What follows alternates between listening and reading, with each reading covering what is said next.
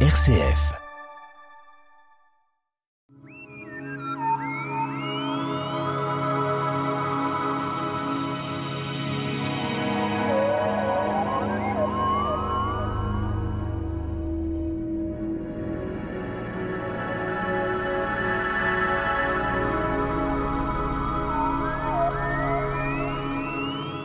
Avec des missions indispensables à la découverte de l'univers, les sondes et les télescopes spatiaux de la science apportent au niveau des sciences des informations en pleine évolution. Notre invité, Nicolas Ressetto, du Club d'astronomie Les Pléiades. Alors, les sondes, on en a déjà beaucoup parlé. Les télescopes spatiaux, c'est peut-être un peu nouveau. Mais c'est quand même maintenant euh, des missions euh, particulièrement concernant ces fameuses appellations des sondes spatiales, peut-être un mot d'explication. En effet, bonjour, bonjour Pierre, bonjour à tous. Lorsque nous parlons d'une sonde spatiale, nous parlons d'un engin qui a été fabriqué de la main de l'homme, sans équipage, donc personne à l'intérieur, en fonctionnement ou ayant fonctionné et qui se trouve en dehors de notre atmosphère. Alors voilà une explication. Alors quand on parle des sondes, euh, les missions principales d'une sonde, tout d'abord elle va se trouver à des pas des milliards de kilomètres, mais plusieurs unités d'astronomie.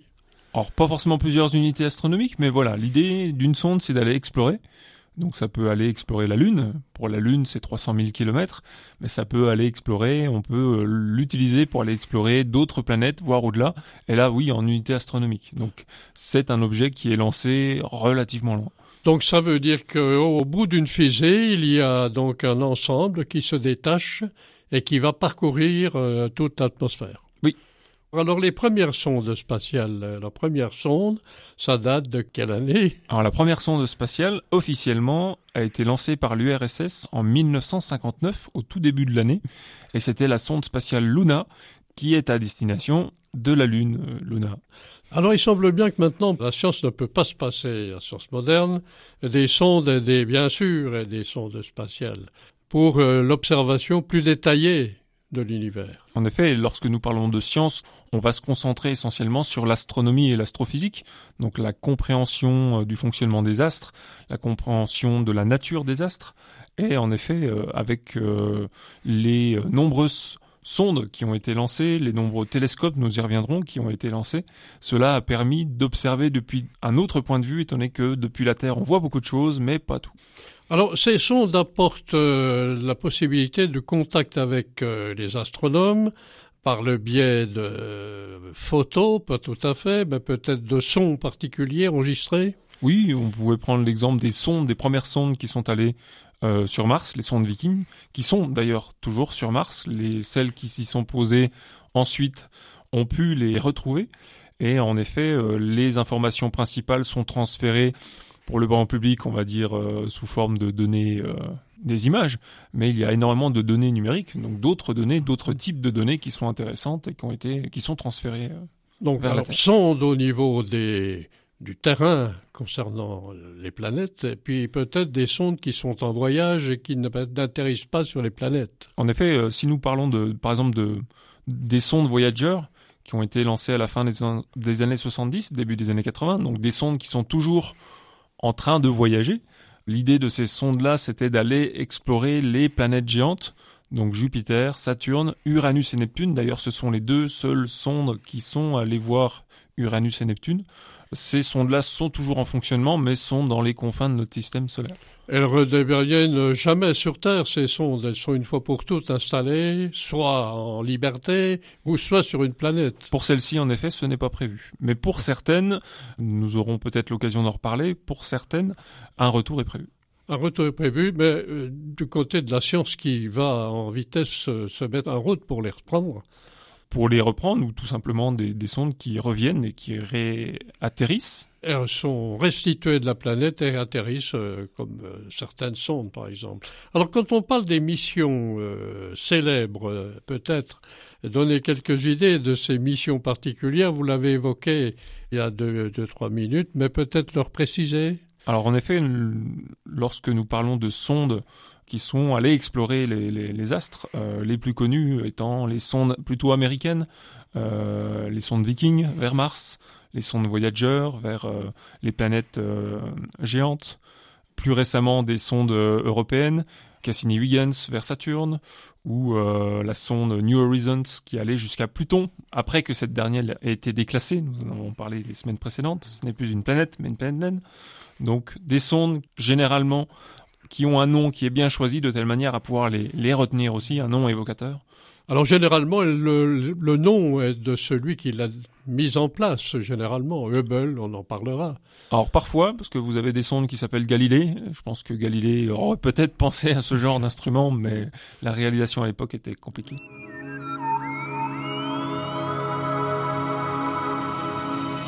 La tête dans les étoiles, le magazine de l'astronomie sur RCF Jura, présenté par Pierre Vialet avec la collaboration de l'Astroclub Les Pléiades à Dole.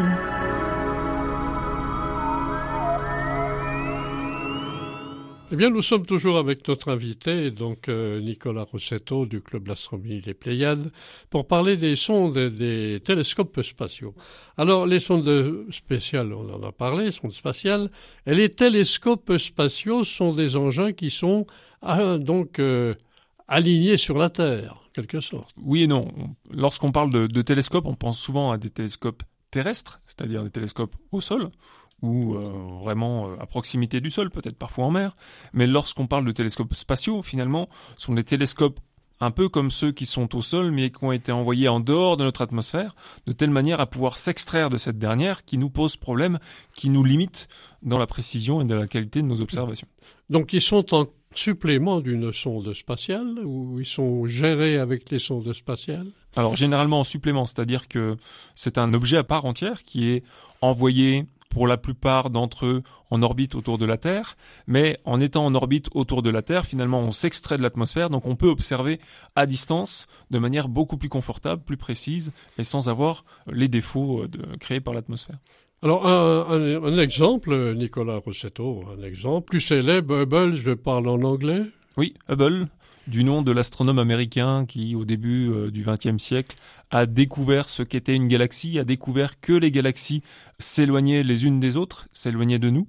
Donc Hubble, c'est finalement un bel hommage rendu à cet astronome pour euh, la construction et l'envoi finalement, pour nommer euh, le premier télescope spatial dans le visible, parce que nous verrons, il y a différents télescopes spatiaux. Alors, ce télescope, il a dépassé l'histoire des planètes. Il est, quand on parle galaxie, on est très loin. Est-il capable d'aller encore plus loin pour euh, nous faire découvrir l'univers? Voilà, il va loin en même temps qu'il reste autour de la Terre. Donc en effet, ces observations permettent de voir loin. Et euh, avec lui, on a euh, les connaissances en astronomie ont été révolutionnées d'une certaine manière. Alors on y a d'autres types, euh, peut-être de télescopes spatiaux. Vous en avez cité plusieurs. Sont-ils aussi performants que Hubble? Aussi performants, on peut le dire, mais par contre, or, si on revient sur le cas d'Hubble, Hubble est un télescope qui permet d'observer en lumière visible, on va dire les couleurs du violet jusqu'au rouge. Et tous les télescopes n'observent pas en lumière visible.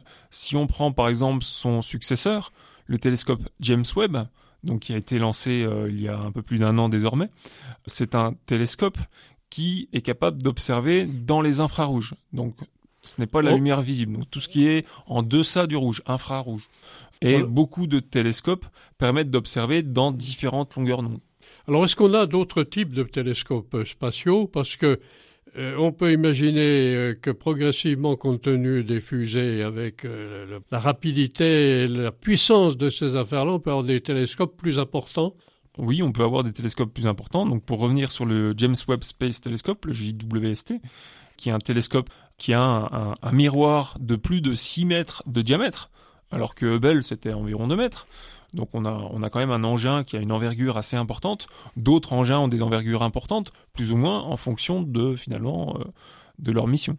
Donc lorsque le télescope spatial est lancé, il est peut-être séparé de ces différents miroirs pour atteindre 6 mètres et se constitue sur la, le moment opportun pour observer? Oui, généralement, les, en tout cas maintenant, on arrive de mieux en mieux à assembler, à faire en sorte que les instruments s'assemblent avant de rentrer en fonction, mais après le lancement. Alors des découvertes majeures, vous en avez parlé, euh, Nicolas, déjà qui vont très loin vers euh, les galaxies. Alors euh, peut-être encore des découvertes majeures qui ont été donc publiées récemment?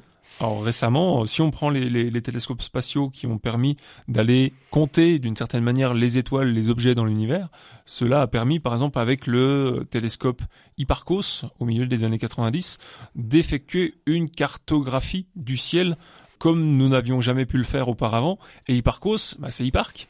Et Hipparque, c'est un astronome du début de notre ère qui avait euh, en son temps, avec les précisions des instruments de son temps, qui n'étaient pas des instruments grossissants, qui avait quand même réussi à effectuer une cartographie du ciel assez euh, intéressante. Alors des découvertes majeures, on vient d'en parler. Le successeur de Hubble, euh, on en a parlé également. Euh, D'autres télescopes spatiaux que Hubble, dont on a parlé récemment. Ah oui, alors il y a, il y a énormément de, de télescopes spatiaux. Euh, je les ai pas tous comptés, mais il y en a au moins une trentaine de différents qui opèrent dans différentes longueurs d'onde pour aller observer différents phénomènes. Et euh, beaucoup de projets sont en cours pour les lancer. Mais euh, qui dit envoyer quelque chose dans l'espace dit euh, argent. Alors argent, euh, la domination des États-Unis est réelle concernant euh, donc euh, les sondes et les télescopes spatiaux. Oui, déjà à l'époque des sondes, pendant la guerre froide, finalement, le- le- l'une des courses de suprématie entre les États-Unis et l'URSS, c'était la, la- la conquête de l'espace, finalement. Donc, beaucoup de moyens ont été mis à l'époque pour aller faire la course à la Lune. Et euh, donc, ces deux pays-là ont des, des acteurs majeurs, puis ensuite l'Europe, puis ensuite le Japon, D'accord. puis ensuite l'Inde, la Chine désormais. Donc, il y a du monde. Alors en résumé, on peut parler que les missions et les apports sont nécessaires pour aller plus loin. On est en cours de perfectionner ces sondes et ces télescopes spatiaux. Et ça, ce sera de mieux en mieux, à condition d'avoir de l'argent pour les envoyer. Eh bien, sans, arrêt, sans arrêter notre émission, nous allons passer aux éphémérides de la semaine. Voici les éphémérides du mercredi 8 mars au mardi 14 mars 2023. Le soleil se lèvera en moyenne à 7 heures et se couchera en moyenne à 18h35. La pleine lune, c'était le 7. Le dernier quartier sera la semaine prochaine, le 15. Donc finalement, euh, pendant cette semaine du 8 mars au 14 mars, il n'y aura pas de phase de la lune en particulier, en dehors de celle précédemment citée. Pour ce qui est de Mercure, elle sera invisible toute cette semaine. Vénus, elle, est toujours visible. C'est l'astre le plus brillant après le Soleil et la Lune, et en ce moment, on la retrouve au crépuscule jusqu'à environ 22 heures. Mars est toujours présente, assez haute dans le ciel, dès le coucher du Soleil, et elle nous accompagnera aussi euh, jusqu'à tard dans la nuit, vers 2 heures du matin. Jupiter va se noyer progressivement dans les lueurs du crépuscule, mais elle reste observable à l'œil nu compte tenu de sa force luminosité. Et enfin, pour ce qui est de Saturne, elle est très difficilement observable le matin, étant donné qu'elle est aussi noyée dans les lueurs de l'aube et basse sur l'horizon. Eh bien, Nicolas Rossetto, merci pour SF Jura. Merci.